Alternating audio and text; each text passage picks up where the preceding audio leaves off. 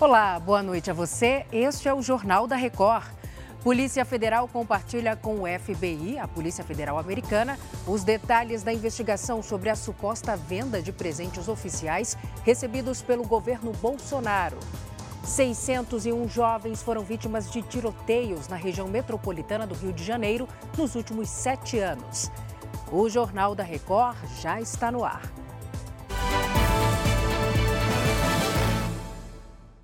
Oferecimento: Bradesco. Nunca execute arquivos enviados por e-mail ou mensagem.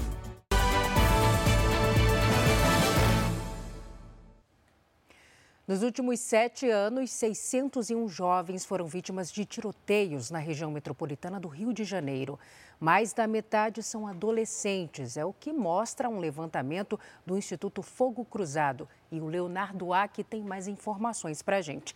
Oi, Léo, boa noite. Oi, Salsi, boa noite para você, boa noite a todos. Olha, desse total, 277 foram mortos e 334 ficaram feridos, sendo 78% adolescentes. Agora, segundo o Instituto Fogo Cruzado, esses dados têm o objetivo de chamar a atenção para a violência armada no cenário urbano que atinge muitas crianças e adolescentes. Do total de crianças baleadas, 48% foram atingidas durante ações policiais. Agora, em nota, a Secretaria de Estado de Polícia Militar declarou que as ações da corporação são planejadas e têm como preocupação central a preservação de vidas e o cumprimento da legislação.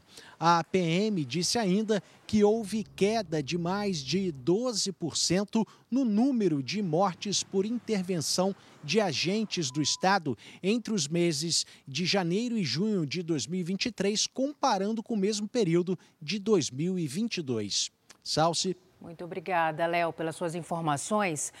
A Polícia Federal investiga um suposto esquema de venda de joias recebidas pelo ex-presidente Jair Bolsonaro em viagens internacionais. Foram cumpridos quatro mandados de busca e apreensão no Distrito Federal, São Paulo e Rio de Janeiro. Os alvos dos mandados foram o general Mauro César Lourena Cid, pai de Mauro Cid, ex-ajudante de ordens de Jair Bolsonaro, o tenente do Exército Osmar Crivellati, que também era ajudante de ordens de Bolsonaro, e o ex-advogado da família Bolsonaro, Frederico Assef. O rosto do pai de Mauro Cid aparece no reflexo dessa foto, usada, segundo a polícia, para negociar uma escultura nos Estados Unidos. Segundo a Polícia Federal, na gestão de Jair Bolsonaro foi criada uma estrutura para desviar os bens de alto valor presenteados por autoridades estrangeiras ao ex-presidente da República. Durante as investigações, a Polícia Federal descobriu a negociação de pelo menos quatro kits de presentes recebidos por Jair Bolsonaro. As joias e relógios teriam sido levados do Brasil para os Estados Unidos no avião presidencial. Depois, o material foi vendido para lojas especializadas ou colocado à venda em leiloeiros. Os investigadores descobriram por meio de mensagens que um relógio da marca de luxo Rolex em ouro branco, recebido pelo ex-presidente em viagem à Arábia Saudita em outubro de 2019, foi vendido em junho de 2022 por Mauro Cid pelo valor de 68 mil dólares. Na cotação da época, 347 mil reais. Já este outro conjunto com relógio e outras peças em ouro rosé chegou a ser encaminhado para uma empresa de Nova York. Em fevereiro deste ano, o kit foi submetido a um leilão, mas não apareceram interessados. E como as investigações sobre as joias estavam sendo divulgadas na imprensa, Mauro Cid, Marcelo Câmara e Osmar Crivellati organizaram uma operação de resgate desses bens. E após decisão do Tribunal de Contas da União em março, as joias foram devolvidas numa agência da Caixa Econômica Federal. Frederico Assef e Mauro Cid chegaram a ir aos Estados Unidos buscar as joias, segundo a Polícia Federal. Para os investigadores, existem indícios da participação direta de Jair Bolsonaro no esquema. Os principais seriam áudios enviados por Mauro Cid. Em um desses áudios, o ex-ajudante de ordens diz que o pai dele estaria com 25 mil dólares do ex-presidente.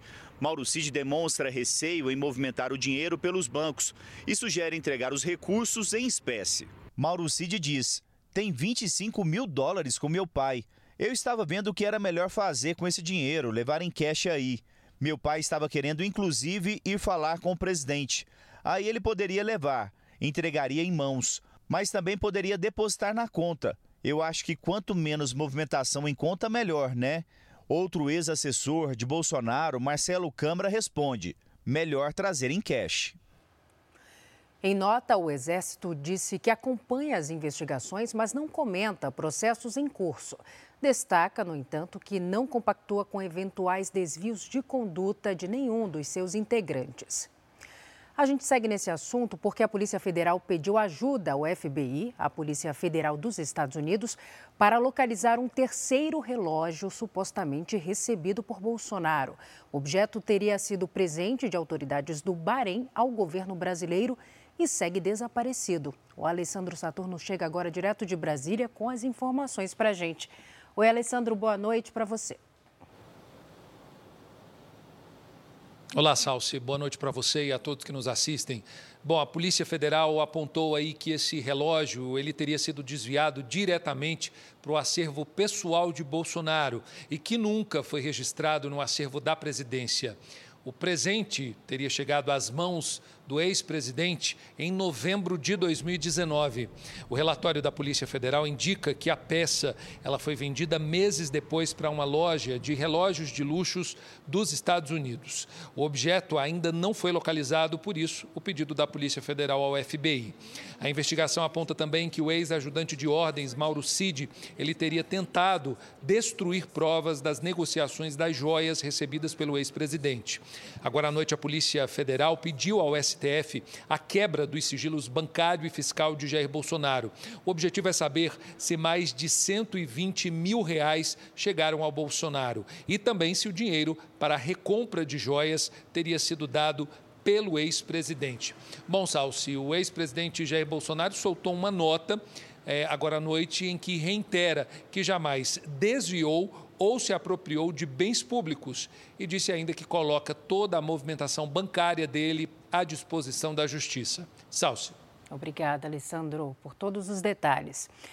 Entidades e economistas veem com preocupação a proposta do presidente do Banco Central, Roberto Campos Neto, de limitar as compras parceladas sem juros no cartão de crédito. Segundo ele, essa modalidade seria responsável pelo endividamento dos brasileiros no crédito rotativo.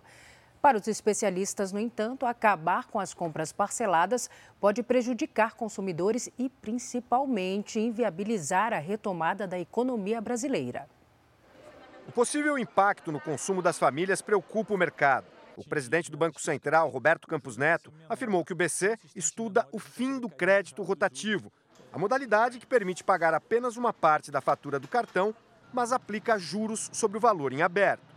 O que preocupa os especialistas ouvidos pelo Jornal da Record é que a proposta defendida pelo presidente do Banco Central para reduzir a inadimplência no rotativo é limitar as compras parceladas no cartão de crédito.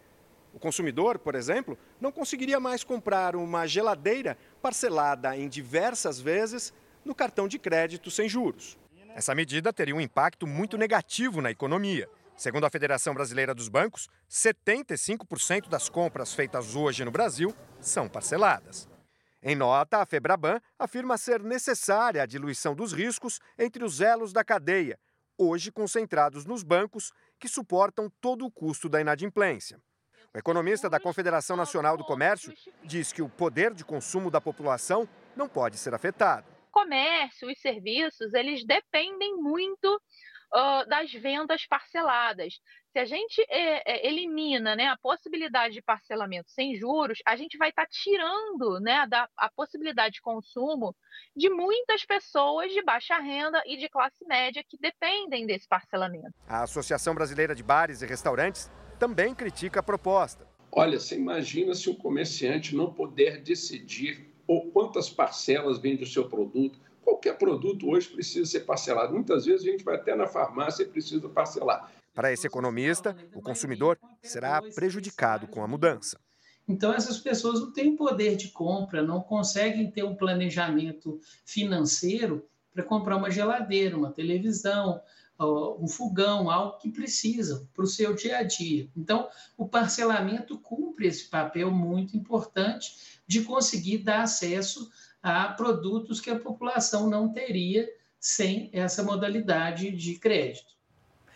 Ainda sobre esse assunto, o economista do Conselho Regional de Economia do Distrito Federal reafirma que a medida pode diminuir o poder de compra do brasileiro que está habituado com parcelamento sem juros no cartão.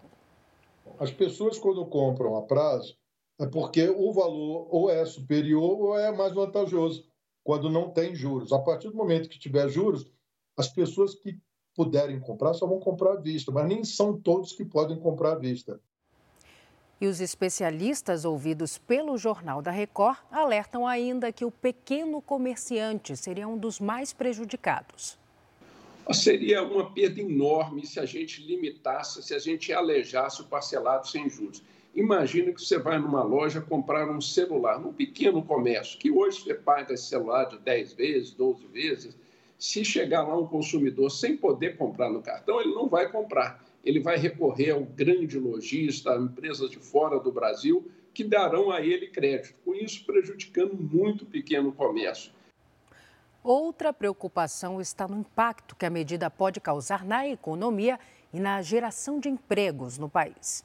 Cartão de crédito é hoje sem dúvida nenhuma, o principal meio de pagamento. E alterar essas condições, de fato, precisa, precisa ser algo muito bem informado às pessoas, à sociedade. E a gente tem que pensar se mudar o parcelado também não vai impactar na atividade econômica e nos empregos. Né? No fundo, o que a gente está querendo é a manutenção de empregos, é manter a atividade econômica aí aquecida minimamente para que as pessoas também possam se valer uh, desse aquecimento da atividade econômica. Agora a gente fala do PAC. O presidente Lula anunciou a nova versão do Programa de Aceleração do Crescimento. Os investimentos somam 1 trilhão e 700 bilhões de reais. A maior parte dos recursos deve vir de parcerias com a iniciativa privada. Lula chegou ao Teatro Municipal do Rio ao lado da ex-presidente Dilma Rousseff. O evento também contou com a presença de ministros, parlamentares, governadores e prefeitos. Durante a solenidade, o presidente Lula afirmou que o lançamento marca o início, de fato, de seu novo governo. Até agora, o que nós fizemos foi reparar aquilo que tinha desandado nós já recuperamos 42 políticas de inclusão social. Já começamos todas elas a funcionar. E o PAC é o começo do nosso terceiro mandato. Agora é trabalhar, trabalhar e trabalhar, porque se tudo der certo, a gente vai gerar no mínimo 4 milhões de empregos com essas obras que nós estamos colocando aqui. De acordo com o governo federal, o novo PAC deve abrir frentes de obra em todos os estados do país. Para isso, governadores e prefeitos indicaram as principais necessidades de cada região. A previsão é de 1 trilhão e 700 bilhões de reais em investimentos, sendo 1 trilhão e 400 bilhões até 2026. O governo conta com a iniciativa privada para financiar a maior parte dos investimentos por meio de concessões ou parcerias em obras. Bancos públicos e empresas estatais também vão ajudar. A área econômica está otimista. Grande parte da área do investimento público se deve, por exemplo, a uma estatal chamada Petrobras naquilo que, se, que, que, que, corresponde às suas ações e programas. A União prevê ainda 341 bilhões de reais do orçamento, que ainda depende da aprovação do arcabouço fiscal. Qualquer que seja a decisão da Câmara sobre a versão que vai à sanção do presidente Lula, o investimento está dentro da meta fiscal. Rio de Janeiro, São Paulo e Minas Gerais vão receber a maior parte dos investimentos do novo PAC. A nova versão do Programa de Aceleração do Crescimento terá nove eixos de atuação, com a maior fatia de recursos voltada para a construção e financiamento de moradias, o que inclui o programa Minha Casa Minha Vida, além de transporte urbano e saneamento. Os recursos também serão destinados para a geração de energia. Além da indústria de petróleo e gás, o Brasil também vai investir em fontes renováveis, como usinas eólicas e solares. Melhorias em rodovias, portos, aeroportos, ferrovias e hidrovias também tiveram destaque. Entre as principais obras do novo PAC em São Paulo estão a implantação do túnel Santos Guarujá, a extensão da linha 2 verde do metrô da Vila Prudente até Guarulhos e o trem de passageiros de São Paulo a Campinas. No Rio, o foco principal será a construção de 16 novas plataformas para a produção de petróleo e gás natural e 11 gasodutos interligados. Em Minas Gerais, haverá investimento na duplicação da BR-381 entre Governador Valadares e Belo Horizonte. Na Bahia, duplicação da BR-101 da divisa de Sergipe até Feira de Santana. No Amazonas, uma das obras será a restauração da BR-174, que liga Manaus a Boa Vista, em Roraima, enquanto no Rio Grande do Sul serão construídos acessos para a nova Ponte do Guaíba, em Porto Alegre, e em Goiás, o Hospital do Câncer. Nós temos segurança de alocar esses recursos e nós atuaremos garantindo responsabilidade fiscal que será compartilhada com a responsabilidade ambiental e com a responsabilidade social o cuidado de oferecer policlínicas para as pessoas fazerem tomografia, ressonância, o cuidado para garantir escola para que as mães tenham onde colocar seus filhos, é, o cuidado para que tenhamos escola em tempo integral, garantindo curso técnico para os jovens. É esse o cuidado do PAC, cuidar de gente, cuidar da vida e cuidar do emprego da população com responsabilidade fiscal. O Rio de Janeiro será o estado com maior volume de investimentos no novo programa por ser responsável pela geração de energia com fontes como petróleo e gás. São Paulo, o estado mais rico do país, vem em segundo lugar, seguido de Minas Gerais. O governo federal também decidiu fazer um gesto aos militares.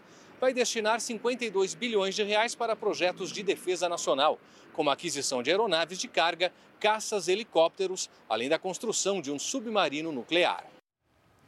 Agora, um alerta: especialistas estimam que existam 8 milhões de páginas falsas na internet. Criminosos aproveitam as datas comemorativas para criar anúncios de produtos que não existem e enganar as vítimas. Foram quase três meses à procura de um armário pela internet. Até que na semana passada, a Silvia recebeu um anúncio de uma promoção numa rede social. O produto parecia ter boa qualidade e o valor cabia no bolso. A enfermeira então fez a compra. Eu preenchi tudo com meus dados, eh, CPF, RG, endereço, tudo direitinho. E caso eu não estivesse, deixasse com a vizinha. O prazo de entrega era de dois dias, mas até hoje não chegou. Eu fui olhar no, no site, tem várias reclamações desse site, que é tudo enganoso.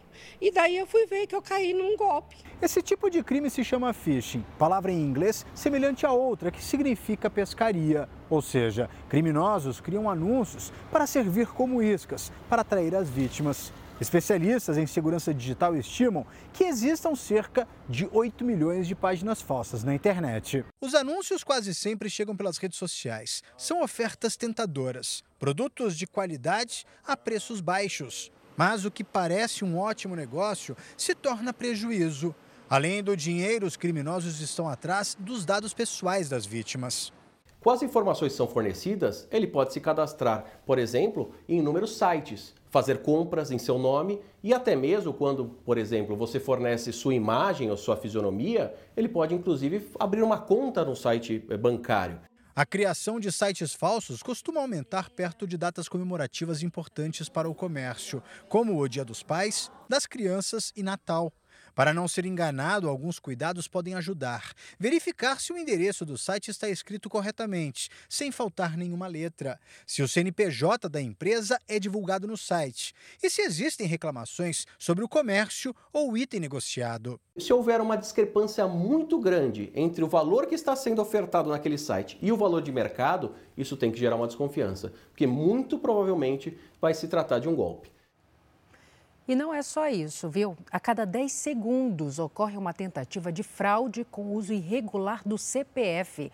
O setor de telefonia é um dos alvos dos criminosos. Foi durante o isolamento social em 2020 que Marcelo levou um susto ao abrir o aplicativo da operadora de celular. Eu vi, ao invés de são três linhas telefônicas que eu tenho no meu CPF, que é a minha dos meus dois filhos, aí eu vi que tinha uma linha pré-paga.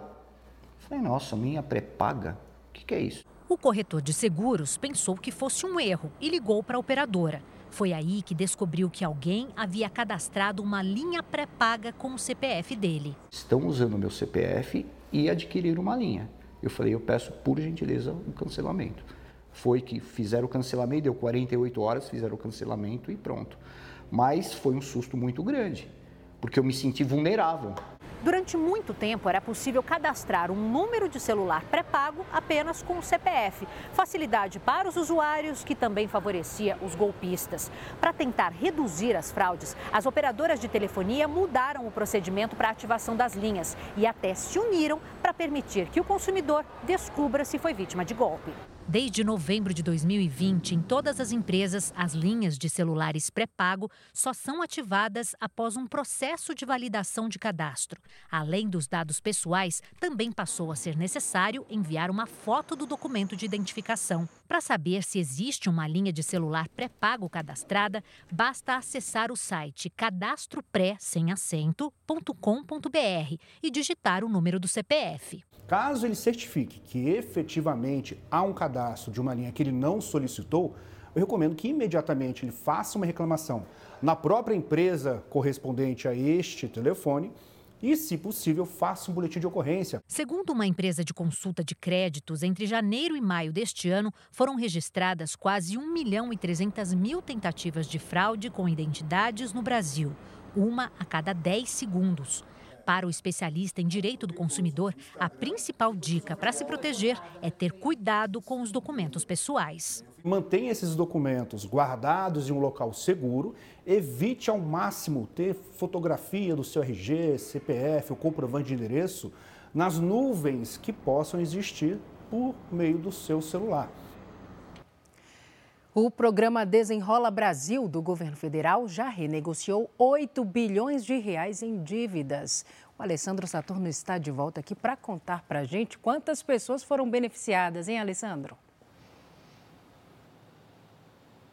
Salsi, já são 5 milhões de pessoas com o nome limpo em menos de um mês. Esse valor total aí faz parte, e na verdade é referente à faixa 2 do programa Desenrola, que contempla pessoas com renda acima de dois salários mínimos e até 20 mil reais. Segundo a Federação Brasileira de Bancos, Cartões de crédito, cheque especial e crédito direto são os produtos que contam com maior índice de regularização. Só a Caixa Econômica já regularizou quase 80 mil contratos. E ao todo, Salsi, a expectativa é justamente conceder aí condições especiais para a renegociação de dívidas de 70 milhões de pessoas. Lembrando para quem está em casa que a adesão ao programa vai até o fim deste ano. Salsi, eu volto com você.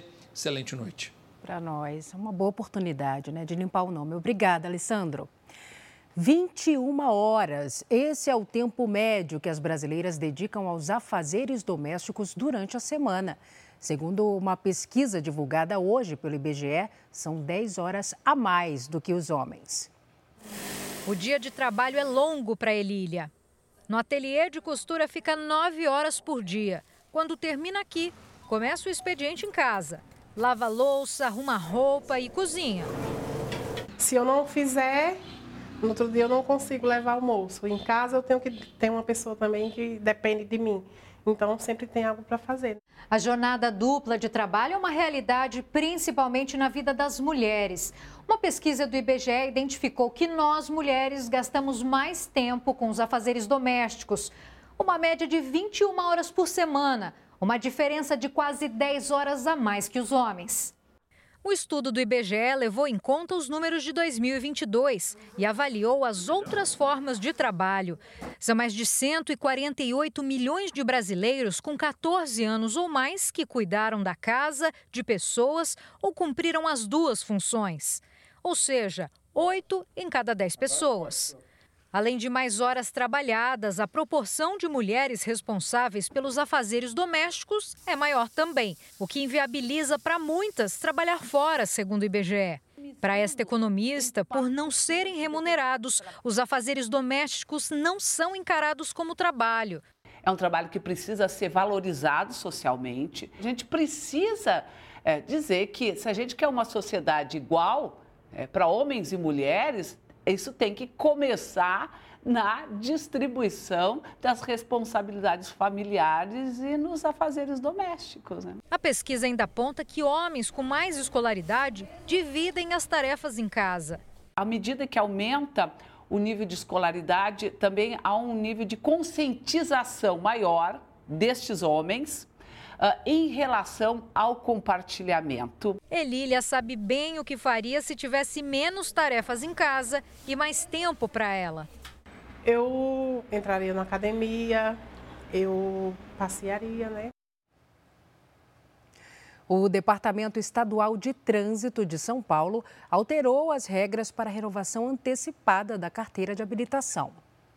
Agora, os motoristas vão poder solicitar a renovação da CNH a qualquer momento, e não como era até aqui, quando o pedido tinha que ser feito com, no mínimo, 30 dias antes do vencimento. Já é possível pedir a renovação presencialmente nos postos de atendimento, e a partir do fim de setembro, a solicitação poderá ser feita também nas plataformas digitais do Detran. A polícia do Rio de Janeiro prendeu dois irmãos suspeitos de chefiar uma quadrilha espe especializada em roubos e furtos de carros. Os criminosos alteravam as placas dos veículos para poder alugar os carros clonados para motoristas de aplicativo que nada sabiam. Parceria criminosa em família. Os homens suspeitos de comandar o esquema de roubo e clonagem de carros são irmãos. Emanuel e Anderson Monteiro estavam sendo monitorados pela polícia há cerca de um mês. Foram presos em flagrante enquanto dirigiam esses carros roubados, clones de veículos do estado de São Paulo. Segundo a polícia, depois de roubarem os carros, os criminosos levavam os veículos para dentro de comunidades onde eram clonados. Em seguida, eles eram alugados para motoristas de aplicativo que, sem saber, rodavam normalmente com os passageiros pelas ruas aqui do Rio. Os investigadores agora querem chegar até os outros integrantes da quadrilha liderada pelos irmãos. Essa quadrilha utiliza de três a quatro indivíduos fortemente armados. Né? Eles roubam no período noturno. A gente tenta agora identificar os vínculos desses irmãos com os roubadores de rua e aqueles que clonam. O Rio de Janeiro está entre os estados que mais registram roubos e furtos de veículos no Brasil. Todos os dias, 67 carros são roubados e 47 furtados. Muitos acabam clonados. No mês passado, a polícia descobriu que um dos locais usados para adulterar os veículos fica no complexo da Maré, na zona norte do Rio. A escolha da comunidade é estratégica. Para que esses carros sejam recuperados, é preciso que haja uma operação policial com blindados e helicópteros, além de autorização do Supremo Tribunal Federal. Essas organizações criminosas responsáveis por roubos e clonagens de veículo, eles vêm buscando um novo nicho de mercado para que assim consigam oferir renda a partir daquele delito anterior. Vamos aos destaques internacionais. Os Estados Unidos anunciaram o maior investimento já feito para combater o aquecimento global. O governo americano gastou o equivalente a quase 6 bilhões de reais em dois projetos de captação de gás carbônico direto da atmosfera. Os dois projetos estão localizados no Texas e na Louisiana e são os primeiros desta escala no país. Cada um deles elimina um milhão de toneladas de CO2 por ano o que equivale à emissão de mais de 400 mil automóveis por ano. E ainda nos Estados Unidos, o governo da Califórnia autorizou a expansão dos serviços do, dos táxis robôs. Por três votos a um, o órgão que regulamenta os carros sem motorista no estado deu permissão a duas empresas para funcionar sem restrições. Atualmente, as duas companhias já operam com mais de 500 veículos do tipo em São Francisco. Do lado de fora, manifestantes protestaram. A reclamação é que os carros sem motorista são um risco para o trânsito. Aqui no Brasil foram convertidas em preventivas as prisões em flagrante de dois argentinos durante uma partida da Copa Sul-Americana na capital paulista. Eles foram presos por racismo. Os argentinos vão ficar presos num centro de detenção provisória em São Paulo. David Emanuel Benedetto e Matias Ezequiel Ramírez foram presos em flagrante ainda no estádio do Morumbi, após o jogo em que o São Paulo eliminou o São Lourenço da Copa Sul-Americana. A Polícia Civil de São Paulo divulgou hoje vídeos que mostram os dois estrangeiros imitando macacos. Um garoto de 12 anos ainda foi atingido por uma banana que teria sido arremessada por David Emanuel. Um advogado brasileiro assumiu a defesa deles. Não entendem ainda direito exatamente tudo o que aconteceu. Foi um, durante o jogo todo, as duas torcidas se ofendendo e tudo mais, mas é, o fato é que eles estão presos, há uma prisão preventiva, a gente vai buscar revogar essa prisão. Depois de dar voz de prisão aos dois torcedores do São Lourenço, as autoridades brasileiras foram surpreendidas com a presença de diplomatas argentinos. Os representantes consulares pediram ao delegado para minimizar as acusações de racismo e chegaram a oferecer viagens a Buenos Aires para as vítimas que se sentiram ofendidas. A declaração é do delegado que comanda as investigações de repressão aos delitos de intolerância esportiva. Eles queriam, de alguma forma, minimizar essa questão e aí tentaram é, oferecer, enfim, algumas coisas para que eles pudessem desistir da ação, mas obviamente que isso é inaceitável. O desembargador Sérgio Antônio Ribas, que estava no estádio para assistir ao jogo, reafirmou as acusações e disse que o embaixador da Argentina, Daniel Scioli, esteve na delegacia. Como é que foi a atuação ali, no momento de tudo isso, desses representantes do governo argentino? Eles eh, quiseram fazer um trabalho de acomodação. Né, eh, para que isso não ganhasse eh, projeção. No momento, do, da atuação, estavam presentes o cônsul, o embaixador, o presidente do São Lourenço e vários membros da diretoria. O São Lourenço afirmou que nenhum dos presos trabalha para o clube e que é contra qualquer ato discriminatório. O time argentino também agradeceu o envolvimento da embaixada e do consulado da Argentina no caso. Esse foi o 15º caso de racismo este ano em competições sul-americanas. Para o comentarista do R7 Cosme Rimoli, os ataques contra brasileiros só vão acabar quando as punições nas esferas esportiva e criminal forem mais rígidas. Eles não têm punição alguma, é isso. E são tratados como heróis quando eles ficam presos aqui no Brasil. Eles voltam para a Argentina, são tratados como heróis. A Comembol não se pronunciou sobre os casos de racismo na partida. A embaixada e o consulado da Argentina em São Paulo também não se manifestaram. Um estudo da Universidade de São Paulo apontou que 60% dos brasileiros não praticam nenhuma atividade física. E mais, que um terço da população tem rotina sedentária e prefere passar as horas livres usando o celular, o computador ou sentado em frente à TV. Com que frequência você costuma fazer atividade física? De três a quatro vezes na semana. Faço bike também, ando de skate, pego onda na praia, faço um monte de coisa. Então, rotina de exercícios assim é bastante. Eu ando muito, eu gosto de andar muito. Eu tô com 62 anos, então eu preciso andar, né? Eu sinto falta da caminhada. Uma pesquisa feita pela Universidade de São Paulo revela que só 4 em cada 10 brasileiros adultos praticam atividade física nas horas de folga. Entre os idosos, a partir de 65 anos, a adesão é ainda menor. Só 3 em cada 10 usam o tempo livre para se exercitar. Apenas 4% deles pratica alguma atividade de fortalecimento muscular e apenas um quarto dos adultos é fisicamente ativo. O estudo analisou dados da Pesquisa Nacional de Saúde de 2019 a 2020, feita com mais de 88 mil participantes.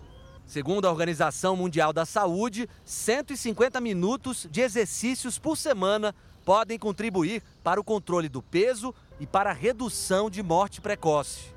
A recomendação ela é específica, ela fala 150 minutos mas dentro desses 150 minutos, algum tipo de modalidade de fortalecimento muscular. Musculação, pilates, yoga, atividades que aumentam a força muscular.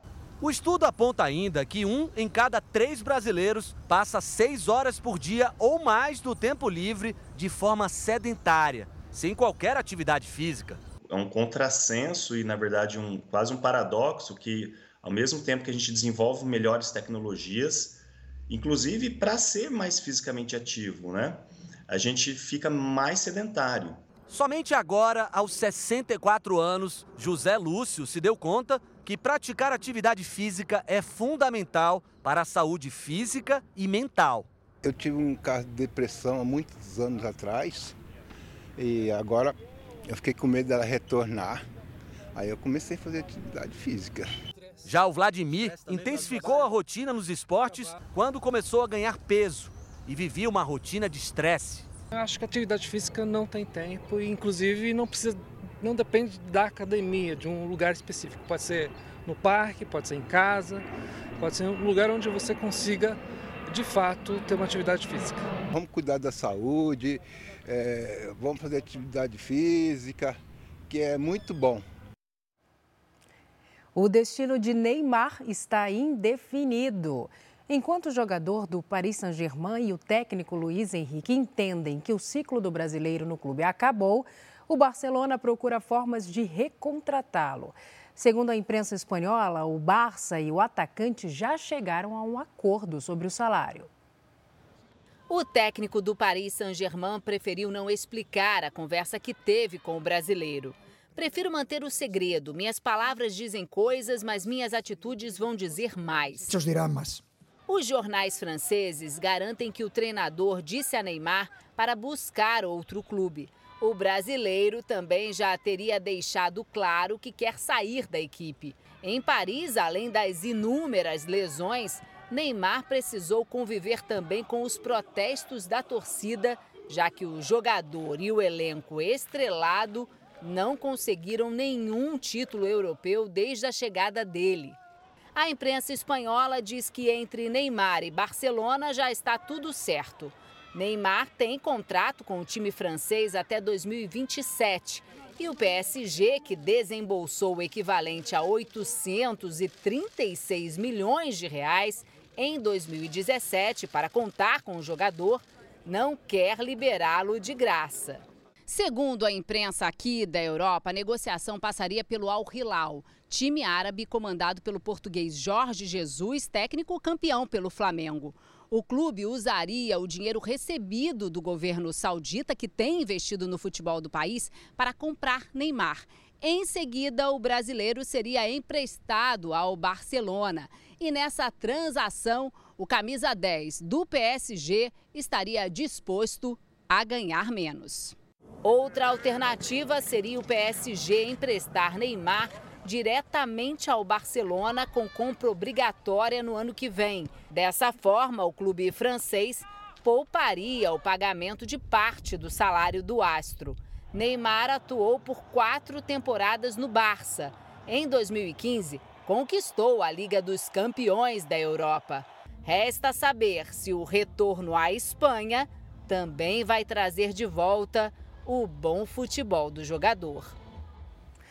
Este foi o Jornal da Record. Ouça essa e as outras edições dos boletins JR 24 horas, agora também nas plataformas de áudio. Outras informações no Fala Brasil, edição de sábado às sete e meia da manhã. Você fica agora com Fala que eu te escuto. Boa noite, bom fim de semana. Cuide-se. Tchau.